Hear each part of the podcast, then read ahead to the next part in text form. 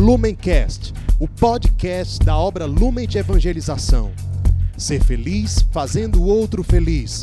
Acesse lumencerfeliz.com. Olá, meus irmãos, que alegria estarmos juntos em mais uma palavra encarnada, momento em que nós, como obra Lumen, nos reunimos para nos alimentar e saborear a palavra de Deus.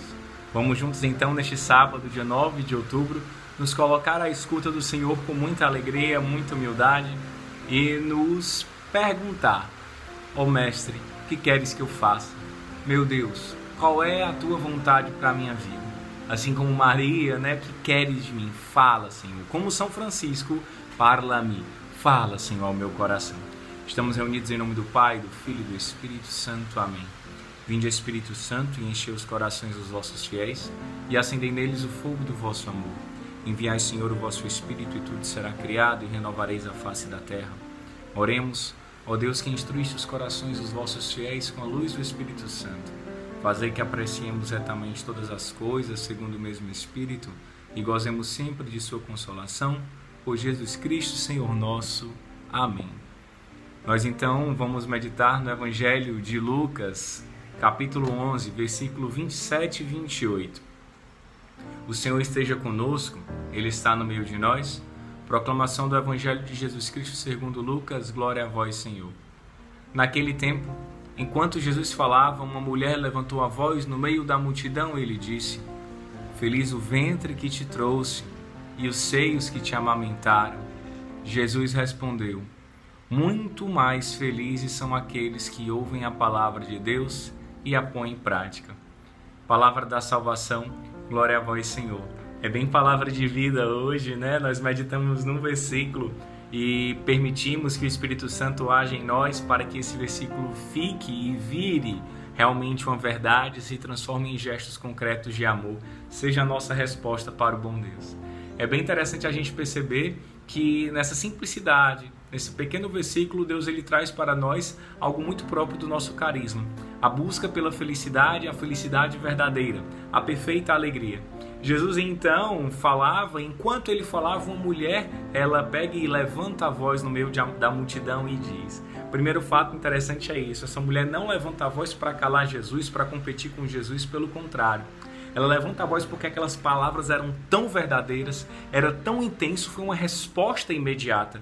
Quando nós escutamos Jesus com o coração atento, como essa mulher assim o fez, naturalmente dentro de nós, pela força do carisma e do Espírito Santo, surge o desejo de levantar a voz e reconhecer o Mestre. Ali é uma atitude de louvor, ali é uma atitude profética, ali é uma atitude sacerdotal, ali é uma atitude régia, em que ela reconhece o Senhor. Ele estava tão envolvida não só pelas palavras, mas pela verdade que o Mestre transmitia nos ensinamentos, que ela tocada, ela experimenta, ela saboreia e ela levanta a voz no meio da multidão.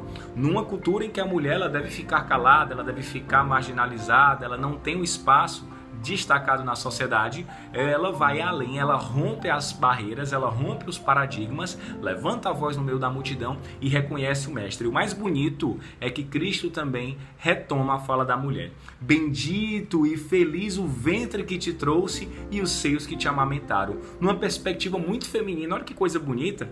O nosso cristianismo, o catolicismo, ele traz sim, ele é luta pela dignidade real da mulher. E nós como cristãos, nós como católicos, nós como obra lumen temos que lutar ainda mais para que todos sejam respeitados, para que todos sejam amados, principalmente os mais abandonados, e que a mulher nesse contexto histórico, estrutural da nossa sociedade também precisa é, alcançar cada vez mais o seu espaço. E ninguém melhor do que Jesus, ninguém melhor do que a Virgem Maria para revelar esse papel. Que nós possamos ser esses construtores, então.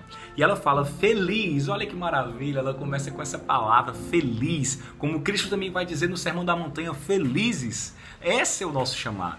Feliz é o ventre que te trouxe e os seios que te amamentaram é aquela que deu a vida por ti, é aquela que te trouxe ao mundo. Feliz é esta. Ela reconhece Maria, mesmo sem falar do nome dela. Ela reconhece então o amor do filho pela mãe e o amor da mãe pelo filho. Nós somos filhos de Maria. Feliz sim é esse ventre, esse seu que nos amamenta, que nos gera. Nós devemos ser gerados pelo carisma no ventre de Maria. Ela que soube viver o carisma lumen, é o ser humano que viveu da maneira mais sublime, mais plena. Quer me ensinar, quer te ensinar a viver essa felicidade. E Cristo então responde Muito mais felizes são aqueles que ouvem a palavra de Deus e, e, a põem em prática. Ou seja, se o ventre é feliz porque gerou, se o seio é feliz porque amamentou o Cristo que está falando, eu e você podemos também gerar o Cristo no mundo e seremos mais felizes ainda do que a Virgem Maria. Tem noção do que seria isso, né? Tem noção do que é ser mais feliz do que a Virgem Maria? Não é uma ideia de quantidade, mas é a ideia de experimentar dessa graça que não é mensurável. A felicidade em Deus ela não é mensurável. Eu não tenho como medir a tua felicidade, a minha quando eu vivo carisma, quando eu sou aquilo que eu fui criado para ser, meu irmão. Que maravilha!